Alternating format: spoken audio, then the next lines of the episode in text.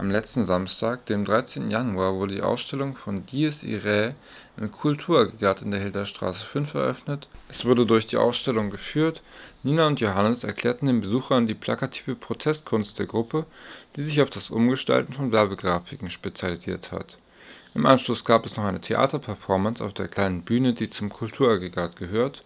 Die Ausstellung läuft noch bis zum 24. Februar. Das zehnjährige Jubiläum des Kulturaggregats als auch das zehnjährige Jubiläum von Dies Ire, einem Künstlerkollektiv, das deutschlandweit Adbusting betreibt und andere Kunstformen. Wir freuen uns ganz besonders, dass das die erste Ausstellung ist.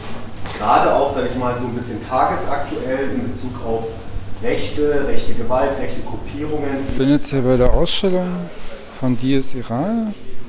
Es sind schon viele Leute da. Es sind auch so ungefähre Vorlagen, Sprühschablonen mit äh, den Sprüchen, die dann eben auf die Werbung aufgetragen werden. Wer kein Selbstbewusstsein hat, braucht ein Nationalbewusstsein. Das ist hier zum Beispiel eine Schablonenschrift aus einer Plastikfolie ausgekattet worden und nebendran sind noch ein paar andere auch teilweise auf die Wand hier aufgebracht. Sehen von den Fotografien von den vollendeten Werken und den. Hallo! Da habt ihr es. Eine ernstzunehmende Meinung ist auch dabei. Da sind hier eben auch Videos und Tassen lustigerweise.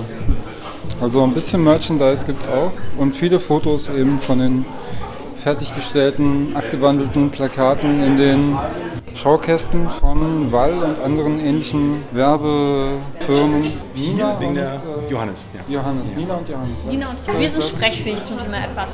Was könnt ihr mir so über diese, sag ich mal, die rechtlichen Folgen? Er hatte bis jetzt nicht so wirklich, glaube ich, er ist nicht verurteilt worden, wenn ich das richtig verstehe. Oder genau. Die Gruppe, es ist ja eigentlich eine Gruppe. Genau. Aber er hat schon öfters mal so seine Querelen, sag ich mal. Das ja, es gab Strafverfahren, genau, die sind alle eingestellt worden letztlich. Also im Raum steht eben Sachbeschädigung Beschädigung oder Diebstahl. Und letztlich ist es eine rechtliche Grauzone, aber es ist mh, hm, faktisch letztlich keine Sachbeschädigung, weil es sachgerechtes Werkzeug gibt, mit dem die Kästen geöffnet werden. Und es ist kein Diebstahl, weil die Werbeplakate in der Regel in dem Kasten verbleiben und das nicht entwendet wird. Und deshalb, ja, ist es bisher auch noch nicht zu einer Verurteilung gekommen. Und alles, was so ähm, ja, Verleugnungsanzeigen an von äh, Höcke ne, und der AfD gab es und auch von H&M. Von H&M und auch hier Bayern.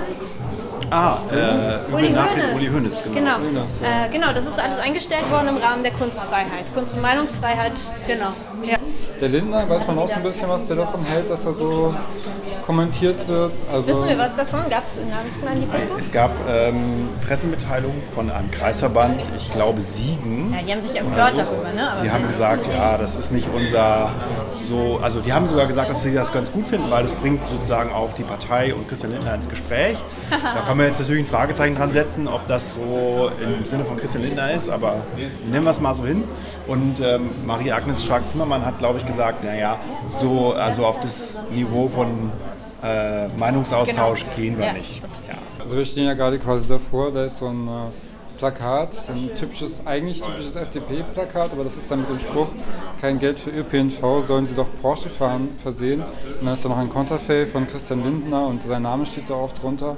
Also es ist schon plakativ, das muss es ja auch sein. Das vorne, was man sieht, das man Genau, bei dem H&M-Plakat, das ist ja ein bisschen andere Art von, von geadbustet sozusagen. Das wurde mit einem Stencil gemacht, mit Neonpapier hinterlegt, auf einem Originalwerbeplakat. Und auf dem Plakat sieht man Giselle Bündchen, beziehungsweise man sieht nur ihren Körper und auch das Gesicht ist ähm, unter den Augen abgeschnitten, was noch ein bisschen mehr darauf anspielt, dass ähm, Frauen, vor allem Frauenkörper in der Werbung, ja, sexualisiert oder objektifiziert werden. Und das ist die Kritik daran, genau. Und das ist eher so ein, ja, das hat einen feministischeren Anklang, würde ich sagen, das Plakat. So wie die Serie viele Themen aufgreift. Ähm, meistens, also in der Regel ist so im Subtext, würde ich sagen, geht es um gesellschaftliche Ungleichheit und eben Missstände aufzuzeigen. Es gab ja eine sehr großflächige Werbekampagne eben auch von der Bundeswehr eben in den letzten Monaten oder Jahren, könnte man eigentlich schon sagen, wo eben neue Teilnehmer gewonnen werden soll, wie man es nennen soll. Da sind ja auch teilweise ganz spezifische Berufe genannt worden, so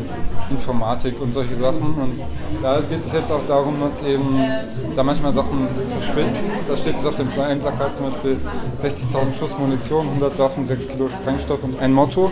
Bisschen Schwund ist immer. Also ich glaube, in der Bundeswehr kann man natürlich sehr viel kritisieren ähm, und hier geht es ja ganz konkret darum, also das, was auf dem Plakat steht, dass da ähm, Waffen, Munition und Sprengstoff entwendet wurde oder nicht mehr auffindbar ist, äh, das ist ja tatsächlich, also sind ja harte Fakten, das ist ja nicht irgendwie ausgedacht von der Gruppe.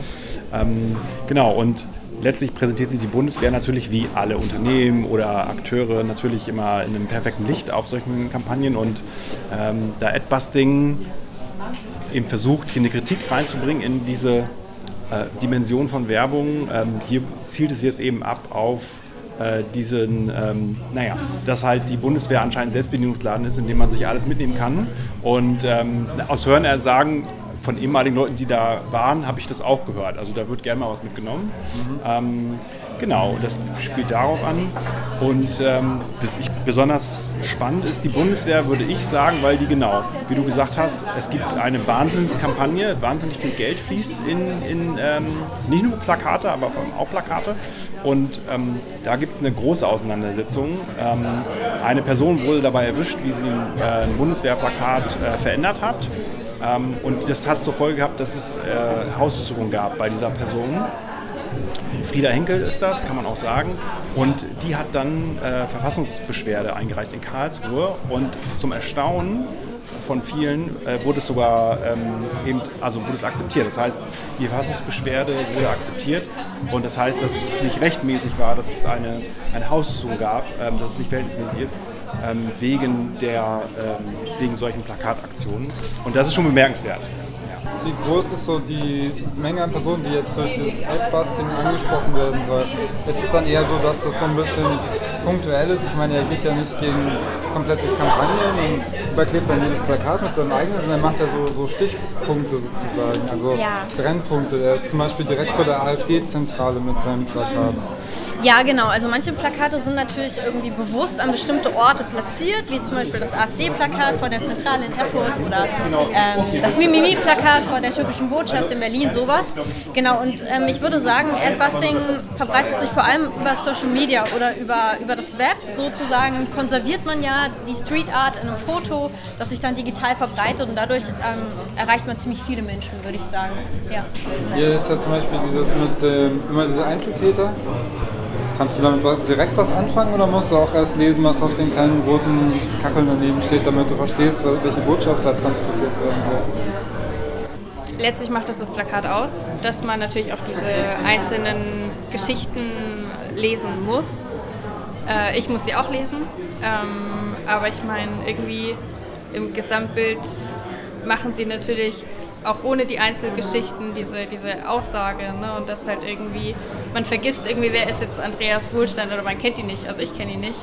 Ähm, aber im, im Gesamtbild finde ich es echt heftig, was dieses Plakat mit einem macht oder auch was die ganze Ausstellung mit einem macht. Sehr politische Botschaft. Wahnsinnig politisch und äh, irgendwie gefühlt eigentlich wird man bei jedem einzelnen Plakat eigentlich nur depressiv, ne, weil diese Aussagen so heftig sind und so klar sind. Aber manchmal ja. ist auch was Lustiges dabei. Ja. Also ja. zum Beispiel eben dieses Menschenrechte statt rechte Menschen. Oder Nazis essen Falafeln heimlich finde ich sehr gut. Ja. ja. Es ist, ist das eine Mischung aus bisschen komödiantisch ist das manchmal auch. Ne? Könnte vielleicht sogar noch ein bisschen mehr sein, dass man nicht ganz so depressiv wird.